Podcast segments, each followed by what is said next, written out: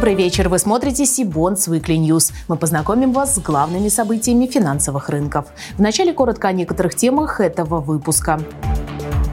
Под блокирующие санкции Запада попали еще несколько российских банков.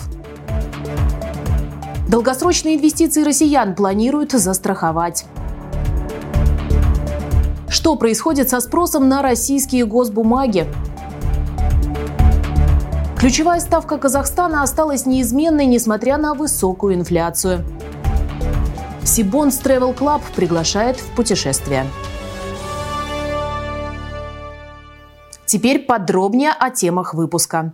В течение прошлого года под западные санкции так или иначе попали все системно значимые российские банки, кроме организаций с иностранным капиталом. Тем не менее, на прошлой неделе этот список расширился. В рамках 10-го пакета санкций Евросоюза в черный список попали три крупные российские кредитные организации – Альфа-банк, Росбанк и Тинькофф банк. Все средства и активы, попавших под санкции банков, подлежат заморозке. Кроме того, они не смогут совершать сделок с резидентами Союза. Однако Совет ЕС предусмотрел возможность до 26 августа высвободить средства клиентов, но не самих банков, со счетов третьих лиц или получить выплаты по ценным бумагам, которые юридически находятся в Евросоюзе. Десятый пакет мер также предполагает санкции в отношении Фонда национального благосостояния. В этом случае блокируются средства, номинированные в евро. В Минфине уже заверили, что новые ограничения не отразятся на доступности средств ФНБ. При этом американский Минфин 24 февраля также обновил свой перечень подсанкционных российских банков. Помимо четырех компаний из британского пакета в него вошли еще семь, включая Московский кредитный банк, МТС банк, банки Санкт-Петербург, Уралсиб и Зенит. Почти все попавшие под санкции ЕС и США банки заявили, что прорабатывали этот сценарий и на жизни обычных клиентов введенные подобные ограничения никак не скажутся. Действительно ли это так? Ответить на этот вопрос мы попросили основателя агентства финансовых консультантов по еврооблигациям SkyBond, автора подкаста «Денег много не бывает» Константина Балабушка. Константин, добрый вечер и вам слово. Добрый вечер, Анастасия. Думаю, что когда банки убеждают нас в том, что на жизни обычных клиентов санкции не окажут никакого эффекта, то, скорее всего, это так и есть. Дело в том, что после начала военной операции многие финансовые компании уже начали готовить какие-то запасные плацдармы, проводить реорганизацию, продажи с целью, чтобы разделить бизнес на две части, как бы российский и нероссийский, в том числе образовывая новые юрлица уже без российских собственников в принципе. Более того, санкции против финансового сектора, как вы знаете, уже вводились. В третьем пакете санкций были заморожены резервы ЦБ. ЦБ. Под такие банки, как ВТБ, Открытие, Совкомбанк, Промсвязь, они были отключены от СВИФТа. В шестом пакете добавился Сбер, Россельхозбанк. Все это, конечно, неприятно и неудобно, но, в принципе, жить можно. Так, например, по данным Центрального банка, да, на текущий момент из 350 банков у нас есть 300 банков, которые совершают валютные операции. В санкции э, попали примерно 30, и 20 из них в самые жесткие. 20 э, банков находятся в списке СДН. Это значит, что их активы заблокированы. Но учитывая тот факт, что э, российские банки практически не имели представительств за границей, а зарубежные активы уже реструктуризированы, то 10 пакет санкций, он действительно, на мой взгляд, не окажет серьезного давления на розницу. Но, тем не менее, конечно, косвенно э, санкции все-таки могут повлиять э, на розницу. Каким образом? Это может ограничить возможность банков заимствовать на внешнем рынке или, допустим, вести брокерский бизнес с доступом к международным инструментам. Э, то есть на развитии банковской инфраструктуры это, конечно, скажется, она немного замедлится, то есть станут чуть дороже кредиты, менее выгодны депозиты, но все это не критично. В целом фондирование частично может быть компенсировано, допустим, внутренним предложением, спросом со стороны локальных инвесторов. А что касается валютных инструментов, то сейчас, допустим, как вы знаете, есть замещающие облигации, э, которые выполняют эту роль. Да, в будущем, я так думаю, что, скорее всего, появится какой-то вид инструментов, который будет, просто будет привязан к курсу доллара или евро, что, с одной стороны, позволит гражданам защищать свои сбережения от рублевой инфляции, а с другой стороны, не подвергаться рискам блокировок. То есть общий вывод мой такой, что если у банков и начнутся проблемы, да, то, скорее всего, они будут связаны не конкретно с санкциями, а конкретно с бизнес-моделью самого банка. Константин, благодарю. А я добавлю, что интересные суждения на темы финансов, а также предложения о том, как сохранить свой капитал в это непростое время и как заработать на инструментах фондового рынка можно найти в подкасте «Денег много не бывает». QR-код вы видите на своих экранах. Подписывайтесь и будьте в курсе самого интересного на финансовых рынках. Президент России Владимир Путин в рамках послания Федеральному собранию вновь предложил внедрить механизм защиты долгосрочных вложений россиян на фондовом рынке. Любопытно, что законопроект о страховании инвестиций физических лиц был внесен в Госдуму еще в начале 2017 года и даже был принят в первом чтении. Денежные средства и ценные бумаги на счетах граждан должны были быть застрахованы на сумму до 1,4 миллионов рублей по аналогии со страхованием вкладов однако закон так и не был принят. Так, в Национальной финансовой ассоциации посчитали, что введение системы страхования при текущем уровне развития ИИС и объемов активов в них является, цитирую, крайне опасным и может привести в первые же годы функционирования системы к ее полной дискредитации в глазах населения. Банк России, в свою очередь, указывал на риск неправильного восприятия механизма страхования при банкротстве брокера. По мнению регулятора, регуляторы и инвесторы могут воспринимать законопроект как страховку от рыночных рисков. Тем не менее, весной прошлого года председатель Комитета Госдумы по финансовому рынку Анатолий Аксаков сообщил, что законодатели вернутся к вопросу о создании системы защиты частных инвесторов. После послания президента он сообщил, что итоговый проект закона будет готов в течение полугода. В Нижней палате парламента также отметили, что для реализации этого механизма потребуется создание отдельного фонда, и он может быть сформирован в том числе на базе агентства по страхованию вкладов. На прошлой неделе впервые с сентября 2022 года размещение российских госбумаг завершилось провалом. Министерство финансов не смогло привлечь средства инвесторов на безлимитном аукционе по продаже облигаций федерального займа. 22 февраля первый аукцион по привлечению остатков, доступных для размещения в выпуске ОФЗ ПД 26240, признан несостоявшимся в связи с отсутствием заявок по приемлемым уровням цен. При этом ведомство планировало планировала привлечь 41 миллиард рублей через это размещение. В тот же день состоялся еще один безлимитный аукцион, в рамках которого предлагались облигации ОФЗ-ПД выпуска 26242 с постоянным купонным доходом и погашением в августе 2029 года.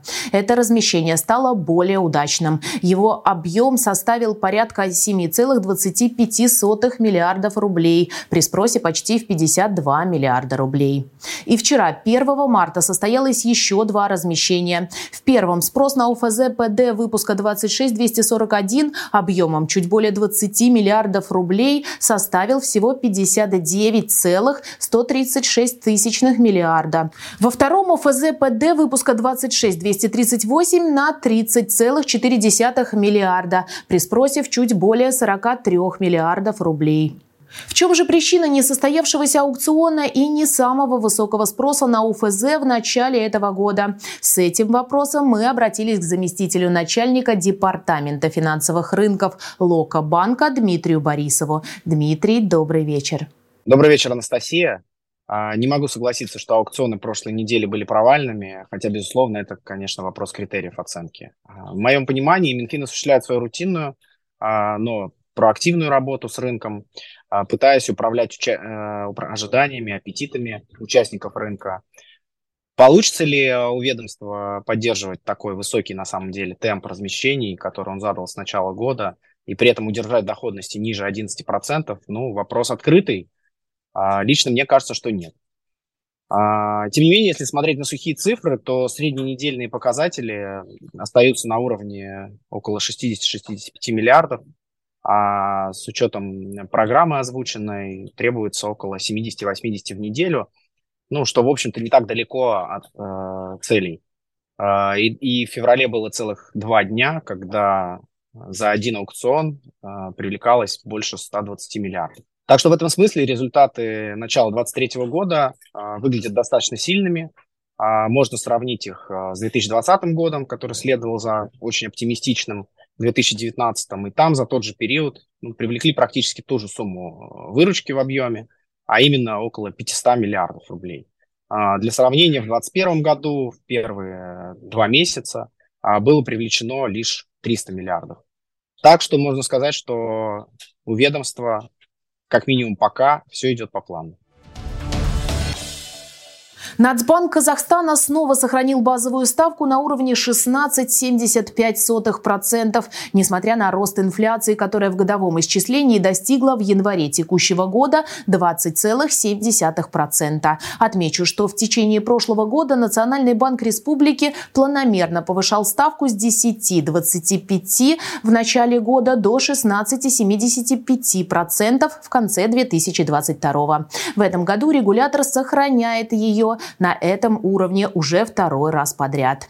В официальном пресс-релизе Национальный банк республики подчеркнул, что его решение основывалось на обновленных прогнозах, а также на оценке баланса рисков инфляции. Регулятор считает, что инфляционные ожидания снизились после достижения пика в декабре 2022 года, хотя и признает, что они все еще высоки и явный тренд на их снижение пока не сформирован. В то же время прогнозы по росту экономики Казахстана Казахстана улучшены. Так, в 2023-2025 годах рост ВВП ожидается на уровне 3,5-4,5%. Прогноз пересмотрен в связи с более позитивными ожиданиями по добыче и экспорту нефти при постепенном восстановлении экономик стран торговых партнеров. С нами на связи главный аналитик стран СНГ «Газпромбанка» Гульнара Хайдаршина. Гульнара, добрый вечер. Э, добрый вечер, Анастасия. В России регулятор, как правило, достаточно жестко борется с высокой инфляцией, повышая ключевую ставку порой очень радикально. Вплоть до 20%, как это было весной прошлого года. Причем эта мера была скорее превентивной. Почему же в Казахстане при фактической годовой инфляции, превысившей 20%, не повышают базовую ставку? Ну, Анастасия, тогда была а, совершенно другая ситуация. Э, нужно было остановить отток капитала и поддержать рубль. А что касается Казахстана, а, ставка уже а, очень высокая. Э, раньше самая высокая ставка в СНГ была в Узбекистане 15%, а сейчас у нас рекордсмен Казахстан. Напомню, что в Казахстане ставка сейчас 16,75%, и это два, ну, больше, чем в два раза выше, чем в России. И кроме того, нельзя забывать, что Казахстан, как и многие другие страны, сейчас столкнулся с инфляцией предложения. То есть эта инфляция связана с удорожанием товаров на мировом рынке и нарушением логистики. И в такой ситуации можно бесконечно повышать ставку, увеличить предложение товаров это не поможет, скорее наоборот. А, не забывайте, что а, крупные торговые сети, например, а, часто кредитуются на выполнение оборотных средств, и эти кредиты краткосрочные. И если эти кредиты, например, казахстанские торговые сети будут брать по ставкам близким к 20%, то рост издержек неизбежно э, приведет к удорожанию потребительских товаров. А с другой стороны, э, необходимости поддержки тенге за счет повышения ставки тоже нет. А тенге сейчас поддерживается хорошим притоком экспортной выручки и денежных переводов, и с начала года он укрепился на 3,5%. Ну и в целом нельзя забывать, что в прошлом году э, рост экономики Казахстана просел э, до 3% из-за ремонтных работ на крупных месторождениях и на КТК. А вот в этом году, когда эти ремонтные работы завершены, а экономика может хорошо вырасти на 4-4,5%, давить этот рост чрезмерным повышением ставки нерационально.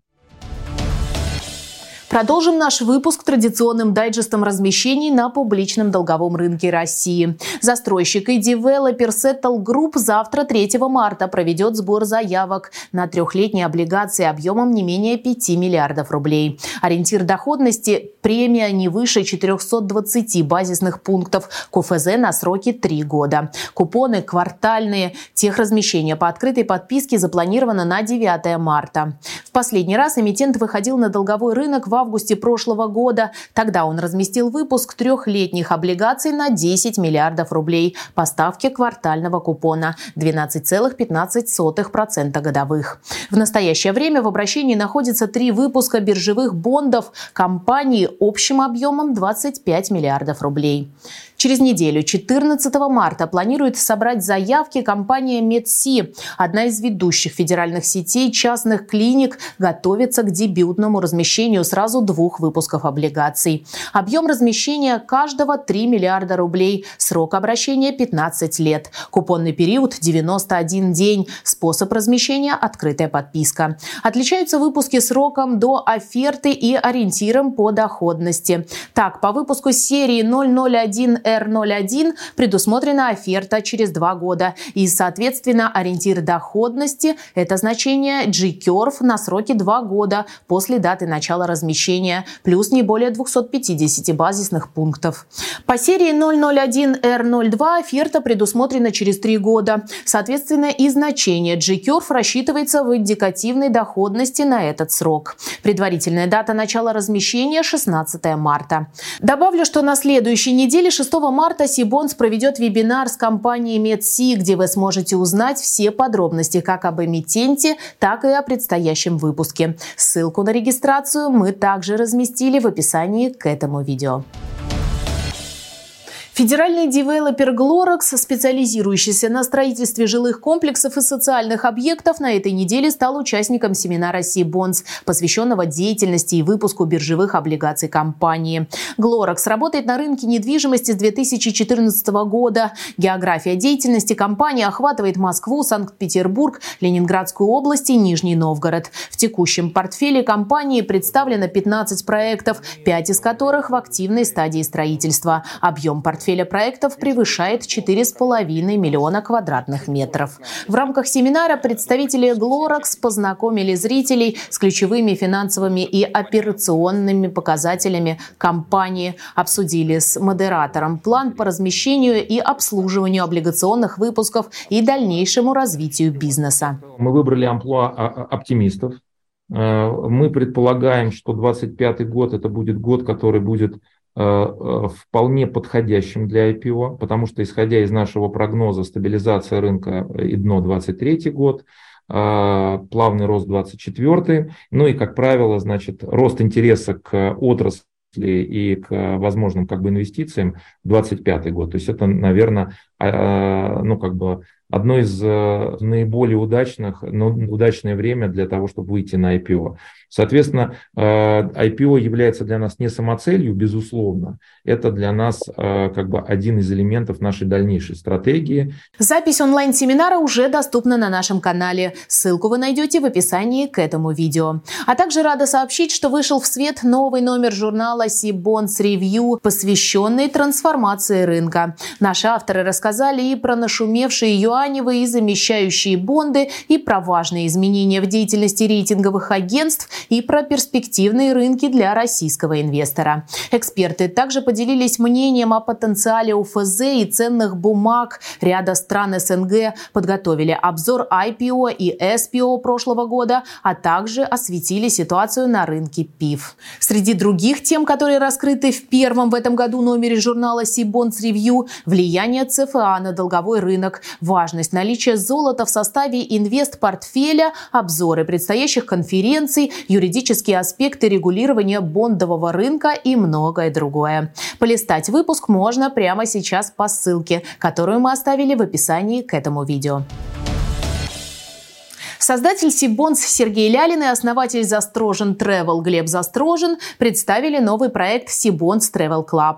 Он предоставляет возможность посетить удивительные и необычные места нашей планеты в компании единомышленников, чья профессиональная деятельность также связана с финансовыми рынками. Путешествие будет не только насыщенной и полной впечатлений поездкой, но и даст возможность приобрести полезные деловые контакты. Первым путешествием Сибонс Travel Club будет посещение посещение ЮАР и водопада Виктория, расположенного на границе Зимбабве и Замбии. Туристов ждет мыс Доброй Надежды и Столовая гора. Красивейшие закаты над океаном, лучшие винодельни мира, встреча с большой пятеркой африканских животных и многое другое. Начало поездки 29 апреля. Возможен гибкий график и маршрут путешествия. Все подробности вы узнаете по ссылке в описании к этому видео. Обращаем ваше внимание, что количество мест ограничено. И это все новости на сегодня. А чтобы не пропустить анонсы предстоящих конференций, онлайн-семинаров и новых выпусков Сибонс Weekly, не забудьте подписаться на наш канал, а также на телеграм-канал Сибонс. Я же прощаюсь с вами. До встречи в следующих выпусках.